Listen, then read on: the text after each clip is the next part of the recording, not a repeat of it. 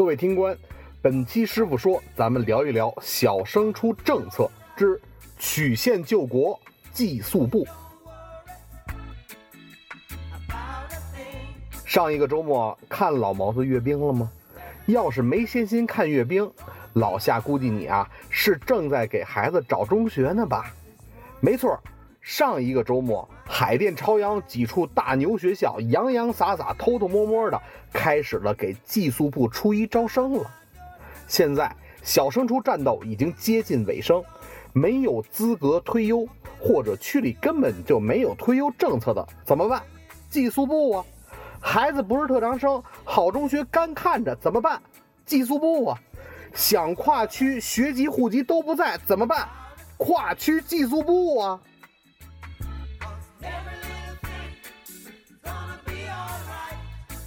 今年的跨区政策进一步收紧。前几期啊，咱们讲过，选择哪个区的小学，很大程度上就决定了将来进入哪个区的中学。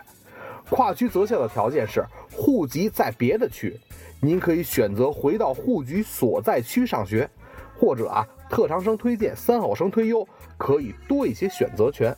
啥也没有的，就等着单校划片或者多校派位吧。牛逼学校的寄宿部是北京小升初一种比较独特的入学方式，它是跨区学生的福音，是大派位之前最后的一张底牌。住宿生，特别是公办校的住宿生。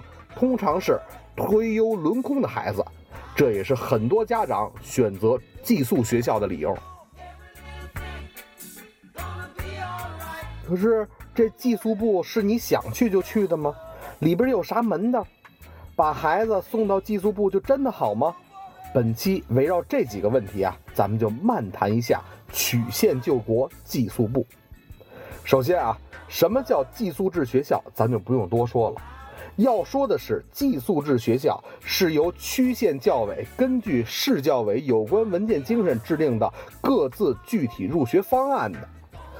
一五年五月二十四日，寄宿制学校在小学和初中入学服务系统中就将完成跨区县招生的工作。五月二十四日以后，寄宿制学校将停止跨区县招生，跨区入学登记需要经家长确认后方可生效。所以啊。最近一周就是寄宿制学校的收官之周。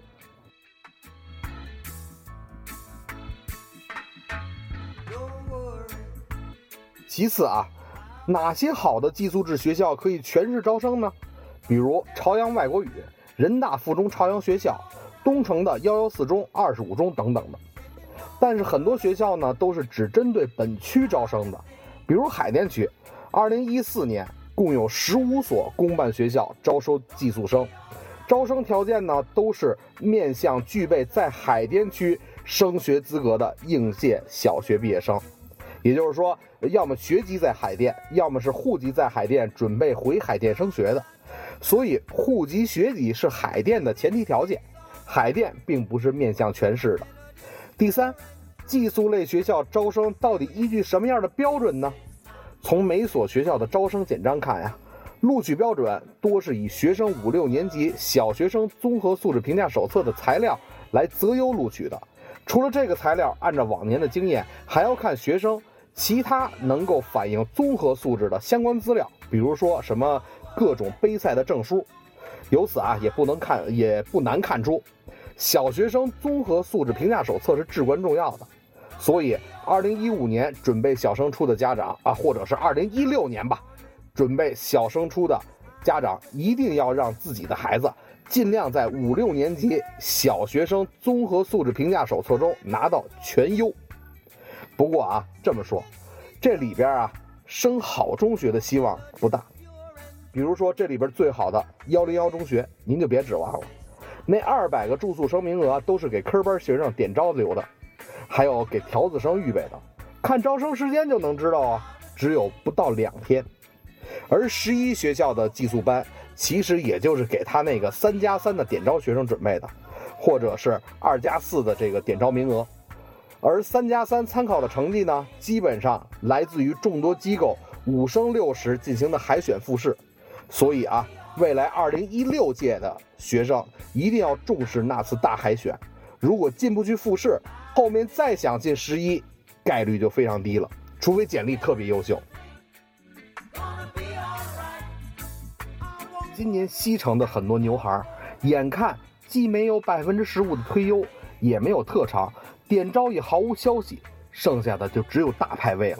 但实在不敢冒着被派到差学校的风险，所以当看到了上面这些寄宿制中学发布招生简章，全是招收寄宿生的时候，就立即去报名了。当然，也有很多牛孩将因此错过六月一日才开始的西城点招。上面的这些寄宿班的模式啊，还是挺透明的，也基本上是很多孩子能够仅通过成绩而被点招的最后机会。通常是第一次报名简单面试，第二次看证书、评价手册面试。二面的时候呢，是两三天以后就可以得到被录取的消息。成绩不错的孩子可以去报这种通过报名筛选的学校，总比坐着等大排位靠谱点吧。虽然不是最好的学校，但是总归是一个比较好的学校。当然，这些寄宿班的学校呢，对于很多牛孩来说也算是成也萧何，败也萧何。在毫无希望的时候，这些学校呢会救他们一把，帮他们摆脱大派位的命运。但如果神经不够坚韧，可能会在某西城名校想要你的时候，你已经被外区学校录取了，最终只能一声叹息了。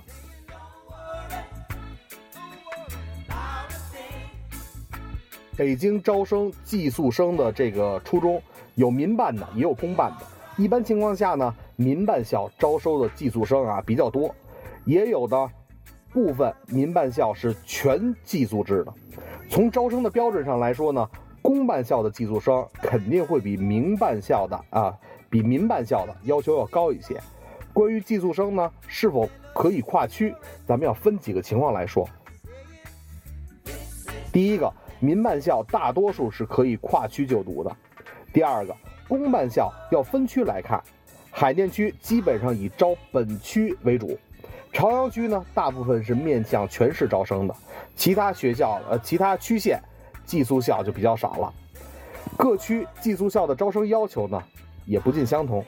海淀区公办寄宿通常喜欢首轮这个推优轮空的孩子。或者呢，具备推优资格的孩子在选择公办寄宿校上也有先天的优势。西城区面向全市招生寄宿的寄宿学生的学学校呢，会对孩子的学习成绩和学习热情有一个比较高的要求。东城区寄宿学校在受理学生报名后呢，会根据综合评价手册的分数来录取。凡是被寄宿学校录取的学生呢，会不能参加其他的方式入学了。朝阳区寄宿学校面向全市招生，公办要求的比较高，也就是成绩要很好啊。民办呢也有相对比较高的要求，呃，但是提供的给外区和优秀学生呢，呃，还是有一个比较大的比例的。给家长说了这么多，那孩子到底是怎么想的呢？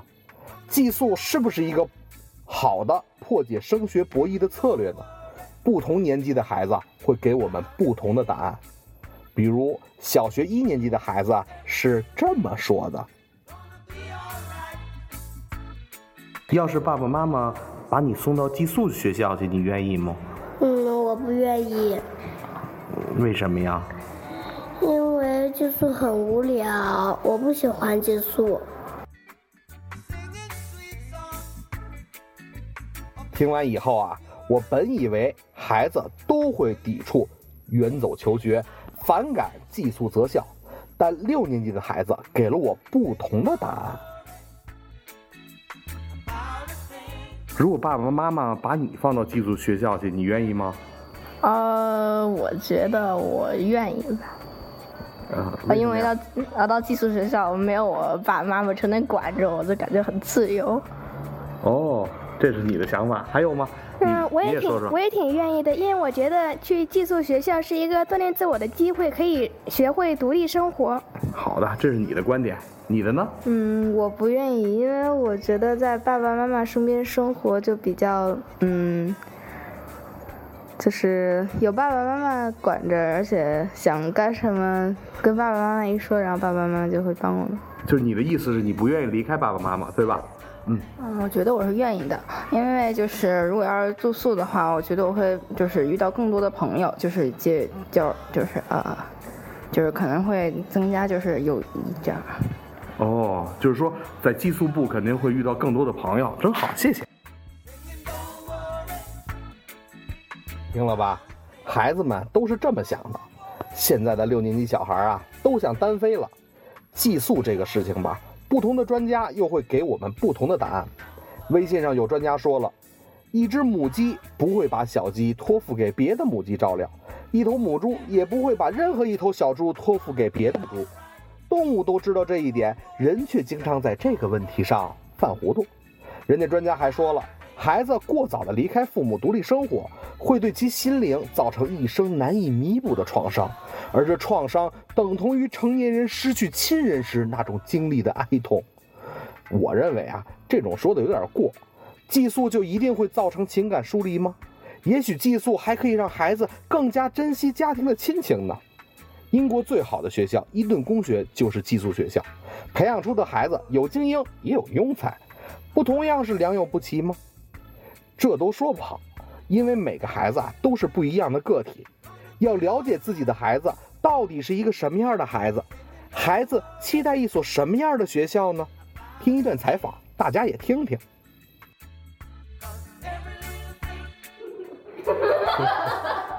那你们，那你们心目中，你觉得最完美的学学校是什么样啊？啊，我觉得就是非常重视体育，然后有就是各种各样的课外班然后能增长知识，然后那个，而且就是到那学习，然后学习特别好那样子。哦，好。你呢？嗯，我认为就是一进校门之后有一个走廊，这个走廊里面有很多的座位，可以在里面看书，然后在教学楼里面每个教室。嗯，都是像我们学校这样，嗯，有一个白板，一个黑板，然后座位都是四个人一组，或者是两个人一组都可以。哦。你呢？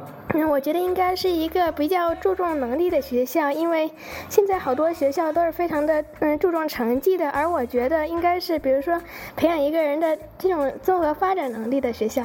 哦，如果是我的话，我觉得应该注重美术，然后因为我特别喜欢画画，然后呃就是老师也特别和蔼可亲。看看。每个孩子对自己的教育预期都是不一样的，每个人的天性啊是不可塑造的，但是每一个人的性格是可以靠后天不断培养的。不过老夏说啊，最好的寄宿学校也不能代替母亲，要培养出一个出色的孩子，父母必须有这样的意识和自信。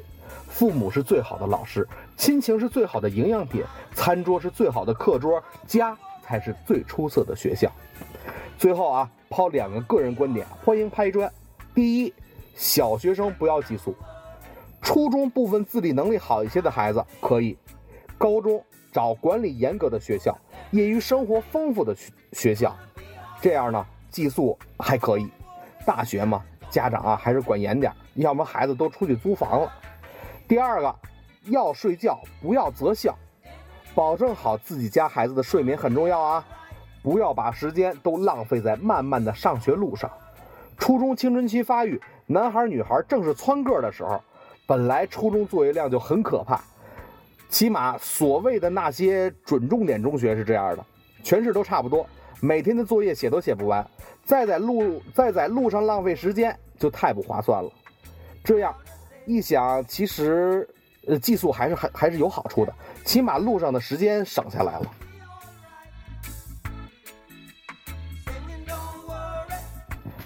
本期师傅说到此结束。当您面临纠结的时候，就给孩子一个选择的机会吧。下周三见。那个，你你你觉着，在你心目里边最完美的老师是什么样的？嗯，就是嗯和蔼可亲，然后像朋友一样，然后像比如说我们叶老师这样。嗯。嗯，我觉得也是像叶老师这样，就是跟我们像朋友一样，然后聊天啊之类的都可以。嗯我觉得是跟数学王老师一样的，就每给每个人一个机会上台展示自我。呃，我觉得就是要知识面非常广，然后就跟谁都聊得起来，并且就是呃。OK，that's all。